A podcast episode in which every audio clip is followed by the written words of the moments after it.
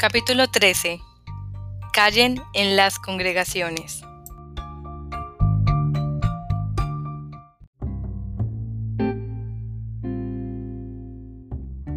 En septiembre cayeron las Torres Gemelas. No había oído hablar de ellas hasta que desaparecieron. Vi que los aviones se hundían en los edificios y estupefacta, no aparté la mirada del televisor, mientras esas estructuras inconcebiblemente altas oscilaban y se desmoronaban. Papá estaba a mi lado. Había venido del desguace para verlo. No dijo nada. Por la noche leyó la Biblia en voz alta. Fragmentos conocidos de Isaías, Lucas y el Apocalipsis sobre guerras y rumores de guerras.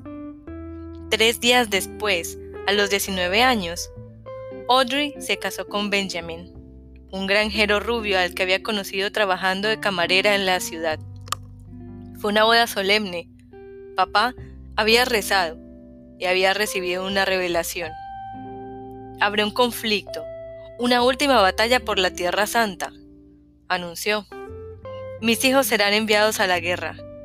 Algunos no volverán. Yo evitaba a Sean desde el incidente del cuarto de baño. Se había disculpado. Había entrado a mi habitación una hora después con los ojos vidriosos y la voz ronca para pedirme que le perdonara. Le dije que sí, que ya le había perdonado, pero no era cierto. En la boda de Audrey, viendo a mis hermanos con traje, con aquellos uniformes negros, mi rabia se transformó en miedo, miedo a una pérdida predeterminada, y perdoné a Sean. Resultaba fácil perdonar. Después de todo, era el fin del mundo. Durante un mes viví como si contuviera la respiración. Al final, no hubo reclutamiento forzoso ni más ataques. Los cielos no se pusieron negros ni la luna se tiñó de sangre.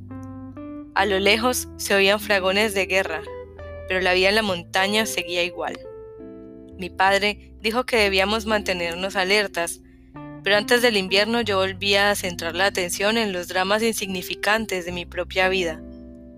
Tenía 15 años y lo notaba.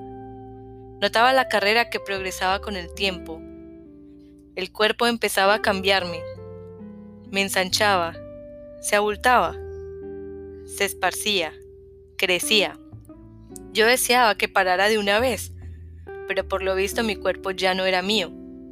Él era su propio dueño, y no le importaba más lo mínimo cómo se sentía con estos cambios extraños, ni si quería dejar de ser una niña y convertirme en otra cosa.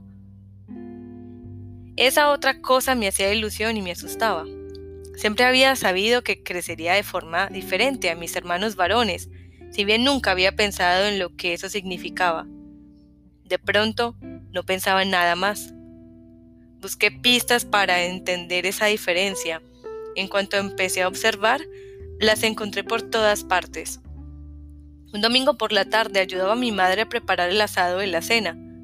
Papá se quitó los zapatos de sendos puntapiés al tiempo que se aflojaba la corbata. Desde que habíamos salido de la iglesia, no paraba de hablar. A Lori el bajo le quedaba 8 centímetros por encima de la rodilla. Dijo, ¿En qué piensa una mujer cuando se pone un vestido como ese? Mi madre asintió distraída mientras picaba una zanahoria. Estaba acostumbrada a ese sermón. Y Janet Barney, continuó papá. Si una mujer se pone una blusa tan escotada, no debería inclinarse. Mi madre estuvo de acuerdo. Recordé la blusa turquesa que Janet había llevado ese día. El escote quedaba casi tres centímetros por debajo de la clavícula, pero era suelto, y supuse que si se inclinaba se le vería todo. Este pensamiento me inquietó, pues si bien con una blusa más ceñida la inclinación de Janet habría resultado más decorosa, una prenda más ceñida habría sido menos recatada. Las mujeres buenas no visten ropa ajustada, las otras sí. Traté de deducir hasta qué punto podía ser ceñida una prenda sin ser indecorosa. Janet esperó a que yo mirara para inclinarse a coger el himnario, añadió mi padre. Quería que la viera. Mi madre chasqueó la lengua en señal de desaprobación y cortó una patata en cuatro trozos. Este discurso me quedó grabado como ninguno del centenar de los que había prescindido. En los años siguientes recordaría muchas veces esas palabras, y cuanto más reflexionara sobre ellas, más me preocuparía en convertirme en una mujer de las malas. En ocasiones me acostaba a avanzar por la sala, tan pendiente como estaba de no caminar, inclinarme ni agacharme como ellas. Sin embargo, nadie me había enseñado la manera decorosa de inclinarse, por lo que suponía que probablemente lo hacía como no debía. Sean y yo nos presentamos en una prueba para un melodrama que se representaría en Warm Creek. En el primer ensayo vi a Charles y pasé la mitad del rato armándome de valor para hablar con él. Cuando por fin me atreví, me confesó que estaba enamorado de Sadie. No me pareció estupendo, pero nos dio una buena conversación. Volví a casa con Sean. Él iba al volante y miraba la carretera como si le hubiera hecho algo malo. Te he visto hablar con Charles. No querrás que la gente piense que eres de esas. ¿De esas que hablan? Tú ya me entiendes, dijo. La noche siguiente entró de improviso en mi habitación y me sorprendió embadurnándome las pestañas con el rímel de Audrey. ¿Ahora te maquillas? Supongo. Se volvió para salir y se detuvo en la puerta. Creía que eras mejor, pero eres como las demás. Dejó de llamarme Bermana Erqueña. Vamos, ojos de pez, me gritó una noche desde el otro extremo del teatro. Intrigado, Charles se volvió a mirar. Sean empezó a explicar el apodo, y yo me eché a reír, lo bastante fuerte, esperaba, para que no se le oyera. Me reí como si me encantara el mote. La primera vez que me puse brillo de labios, Sean me llamó ramera. Yo estaba en mi habitación, delante del espejo, viendo cómo me quedaba, cuando apareció en la puerta. Aunque lo dijo como si fuera una broma, me limpié los labios. Esa misma noche, en el teatro, al ver que Charles miraba a Sadie, volví a pintármelos y observé que Sean torcía el gesto. El viaje de regreso a casa fue tenso. La temperatura había descendido bajo cero. Dije que tenía frío y Sean hizo ademán de encender la calefacción. Se detuvo, se echó a reír y bajó todas las ventanillas. Sentía el viento de enero como si me arrojaran encima el contenido de una cubierta. Quise subir mi ventanilla, pero Sean había puesto el seguro. Le pedí que la cerrara. Tengo frío, le decía. Tengo mucho frío. Él se reía.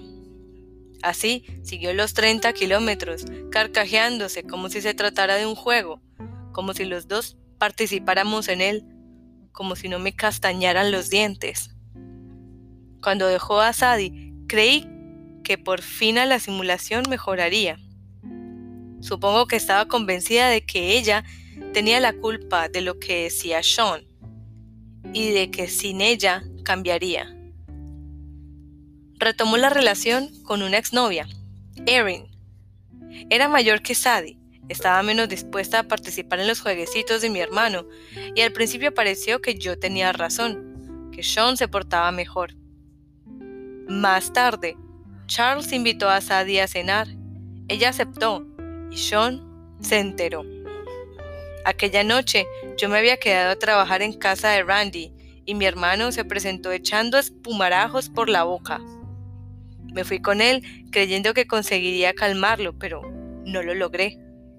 Durante dos horas recorrió la ciudad en busca del todoterreno de Charles, sin dejar de maldecir y jurar que en cuanto encontrara al hijo de puta, iba a hacerle una cara nueva. Sentada a su lado en la camioneta, oía aumentar las revoluciones del motor a medida que tragaba diésel, y veía las líneas amarillas desaparecer debajo del capó. Pensaba en mi hermano como era antes, como lo recordaba, como quería recordarlo.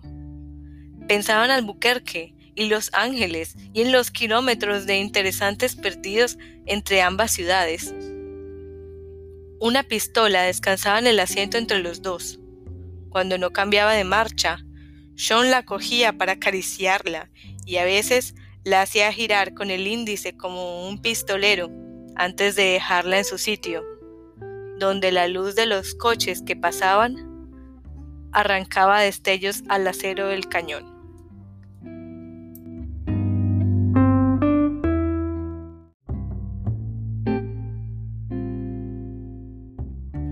Me desperté con agujas en el cerebro, millares de agujas que me pinchaban y lo borraban todo.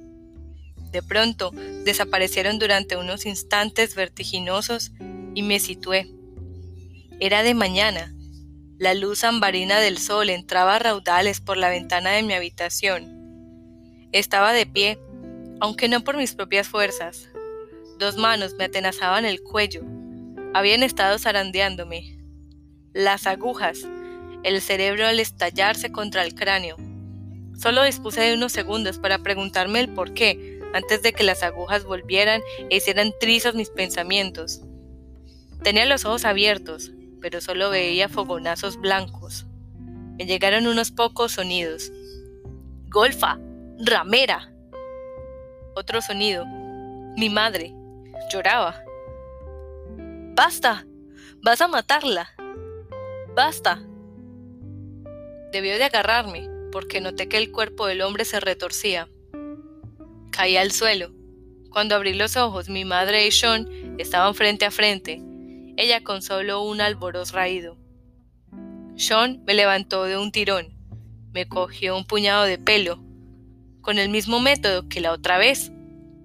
Hacía un manojo cerca del cuero cabelludo para controlar mejor mis movimientos, y me sacó al pasillo. Me apretaba la cabeza contra su pecho. Yo solo veía pedazos de moqueta que pasaban veloces bajo mis pies. Pese a que me latía la cabeza y me costaba respirar, empecé a entender lo que ocurría. Noté que se me saltaban las lágrimas. De dolor, pensé. Ahora la zorra llora, dijo Sean. ¿Por qué? Porque alguien se da cuenta de que eres una golfa. Intenté mirarlo, buscar a mi hermano en su cara, pero me empujó la cabeza hacia el suelo y me caí. Me alejé a gatas y me levanté. La cocina daba vueltas. Delante de mis ojos flotaban extrañas motas rosas y amarillas. Mi madre sollozaba y se, mesaba el cabello. Veo lo que eres, continuó Sean. Tenía ojos de loco. Finge ser pía, beata, pero yo te he calado. Te veo contonearte con Charles por ahí como una prostituta. Se volvió hacia mi madre para observar qué efecto tenían sus palabras en ella. Mi madre se había derrumbado en la mesa de la cocina. No es cierto, murmuró. Sean siguió vuelto hacia ella. Le dijo que no tenía ni idea de mis embustes, que la engañaba, que en casa me las daba de niña buena en la ciudad era una ramera mentirosa. Avancé poco a poco hacia la puerta de atrás. Mi madre me dijo que subiera a su coche y me fuera. Sean se volvió hacia mí. Las necesitarás, dijo, alcanzando las llaves de mi madre. No iré a ninguna parte hasta que reconozca que es una ramera. Me agarró la muñeca y mi cuerpo adoptó en el acto la postura ya conocida, la cabeza adelantada, el brazo retorcido en la parte interior de la espalda, la muñeca doblada en una forma ilógica, como en un paso de baile. Mis músculos recordaron y se apresuraron a anticiparse a la música. Me salió todo el aire de los pulmones cuando intenté encorvarme más para dar a los huesos de la muñeca todos los centímetros posibles de alivio. Dilo, me ordenó. Pero yo estaba en otra parte, estaba en el futuro. Al cabo de unas horas, Sean se arrodillaría junto a mi cama y se mostraría muy arrepentido. Yo lo sabía mientras seguía encorvada. ¿Qué pasa? De la escalera al vestíbulo llegó una voz masculina. Volví la cabeza y vi una cara suspendida entre las dos barandillas de madera. Era Tyler. Se trataba de una alucinación. Tyler no venía nunca a casa. Al pensarlo me eché a reír una carcajada chillona. ¿Qué clase de mente regresaría tras haber escapado? Las manchas rosas y amarillas que veía se habían multiplicado de tal modo que me parecía estar dentro de una bola de cristal con copos de nieve. Era positivo. Significaba que estaba a punto de perder el conocimiento. Deseaba que ocurriera. Sean me soltó la muñeca y caí al suelo. Alcé la vista y observé que mi hermano tenía los ojos fijos en la escalera. Solo entonces se me ocurrió pensar que Tyler era real. Sean retrocedió un paso. Había esperado que papá y Luke salieran a hacer un trabajo, pues así su fuerza física quedaría sin respuesta. No contaba con enfrentarme a su hermano menor, menos cruel pero vigoroso a su manera. ¿Qué pasa? repitió Tyler. Miraba a Sean mientras avanzaba muy despacio como si se acercara a una serpiente de cascabel. Mi madre dejó de llorar. Estaba avergonzada. Tyler se había convertido en un extraño. Llevaba tanto tiempo fuera de casa que había pasado a la categoría de personas a las que ocultábamos cosas, a las que ocultábamos eso de particular. Tyler subió los escalones y caminó hacia su hermano. Tenía el rostro tenso y su respiración era superficial, pero no mostraba el menor atisbo de sorpresa. Me pareció que sabía perfectamente lo que hacía, que lo había hecho otras veces, cuando los dos eran más jóvenes y de fuerzas desiguales. Tyler se detuvo y no pestañó. Fulminó a Sean con la mirada, como si dijera, si acabó lo que quiera que esté pasando. Sean empezó a murmurar algo sobre mi ropa y lo que hacía en la ciudad. Tyler lo atajó con un gesto de la mano. No quiero saberlo, dijo. Se volvió hacia mí. Vamos, vete. Ella no va a ninguna parte, replicó Sean, enseñando el llavero. Tyler me lanzó sus llaves.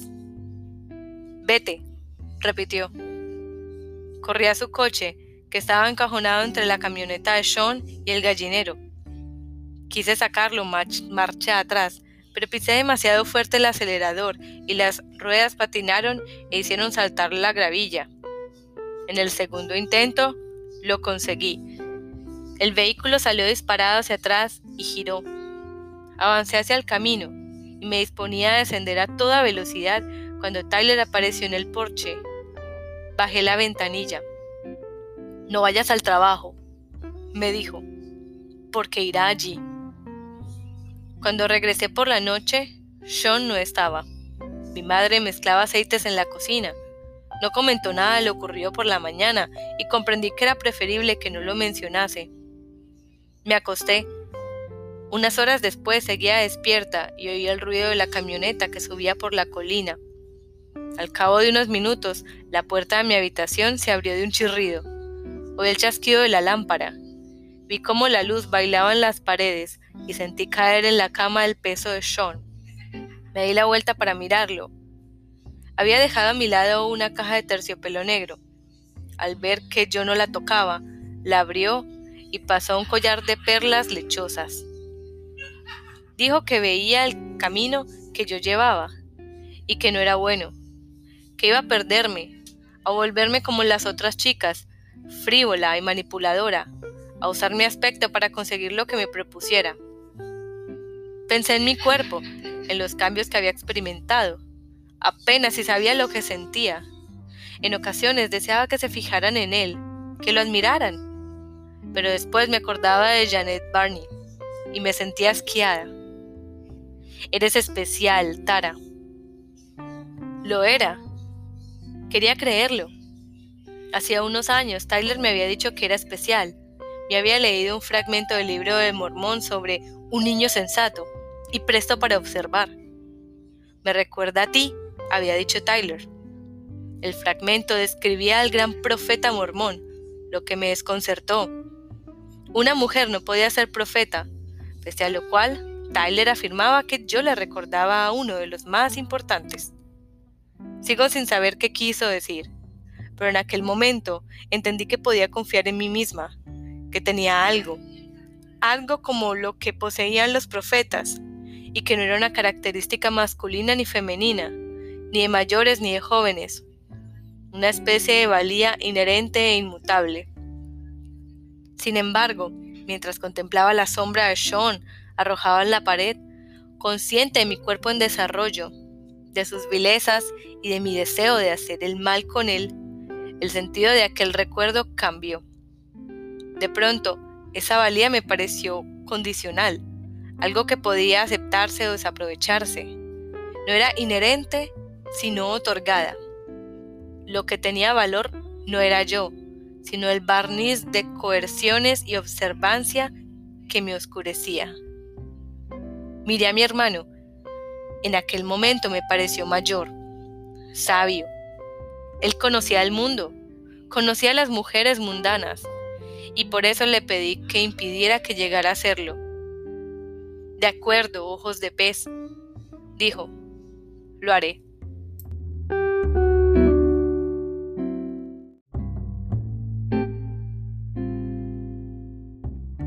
Al día siguiente me desperté con el cuello amoratado y la muñeca hinchada. Me olía la cabeza. No era que notara un dolor en el cerebro, sino que me olía todo él. Como si el órgano en sí fuera hipersensible. Fui a trabajar y regresé a casa temprano. Me tumbé en un rincón oscuro del sótano y esperé a que se me pasara. Estaba tendida en la moqueta, sintiendo cómo me latía el cerebro cuando Tyler me encontró y se ovilló en el sofá junto a mi cabeza. No me alegró verlo. Que hubiera presenciado como Sean me arrastraba por la casa tirándome del pelo era peor que la agresión. Si me hubieran dado a elegir entre dejar que el ataque terminara por sí solo o que Tyler lo interrumpiera, habría escogido lo primero. Sin duda lo habría escogido. A fin de cuentas, había estado a punto de desmayarme y luego habría olvidado el incidente.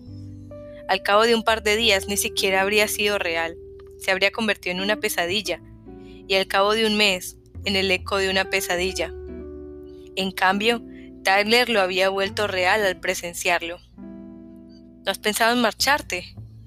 me preguntó. ¿Para ir a dónde? ¿A la escuela? Me animé. En septiembre iré al instituto. A papá no le gustará, pero pienso ir. Creí que Tyler se alegraría. En cambio hizo una mueca de desagrado. Ya lo has dicho otras veces. Voy a ir. Quizá. Mientras vivas en casa de papá es difícil que vayas al instituto, si él te lo prohíbe. Lo más seguro es que lo aplaces un año y otro, hasta que ya no queden años. Si empiezas como alumna de segundo, podrás graduarte. Los dos sabíamos que no podría. Ha llegado la hora de irse, Tara. Cuanto más tiempo te quedes, menos probabilidades tendrás de marcharte. ¿Crees que tengo que irme? Tyler no pestañó, no dudó. Creo que ese es el peor lugar posible para ti. Lo dijo en voz baja, pero me pareció que pronunciaba las voces a voces la palabra. ¿A dónde puedo ir? ¿A dónde fui yo? A la universidad. Solté un resoplido. La Universidad Brigham Young acepta jóvenes que han estudiado en casa. Dijo, ¿nosotros hemos estudiado en casa? Traté de recordar la última vez que había leído un libro de texto. El comité de admisiones solo sabrá lo que nosotros le digamos. Si decimos que has estudiado en casa, lo creerán. No entraré. Claro que sí. Solo tienes que probar el examen de acceso. Tyler se levantó para irse. Hay un mundo allá afuera, Tara, y lo verás en un modo muy diferente cuando papá deje de susurrarte al oído su punto de vista sobre él. Al día siguiente fui a la ferretería de la ciudad a comprar un pestillo para la puerta de mi dormitorio. Lo dejé en la cama. Corrí un taladro del taller y empecé a colocar los tornillos. Creía que Sean no estaba en casa. Habría visto su camioneta en la entrada. Pero al darme la vuelta con el taladro en la mano, me lo encontré plantado en el umbral. ¿Qué haces? me preguntó. El pomo se ha roto. Mentí. La puerta se abre sola. Este pestillo es barato, pero servirá. Sean toqueteó el grueso pasador de acero. Estaba segura de que él sabía que no era ni mucho menos barato. Aguardé en silencio, paralizada no solo por el pánico, sino también por la compasión. En ese momento, lo odié y quise decírselo a gritos en la cara. Imaginé cómo se vendría abajo, aplastado por el peso de mis palabras y el desperdicio que sentía por, por sí mismo. Incluso entonces era consciente de la verdad, que Sean se odiaba a sí mismo más de lo que yo podría odiarlo jamás. Tienes que usar otros tornillos, dijo. Necesitas unos más largos para la pared y unos de sujeción en la puerta. Si no, saltará enseguida. Nos encaminamos al taller. Sean trasteó unos minutos y salió con un puñado de tornillos de acero. Regresamos a casa e instaló el pestillo sin dejar de tararear y sonreír, enseñando sus destellantes dientes de leche.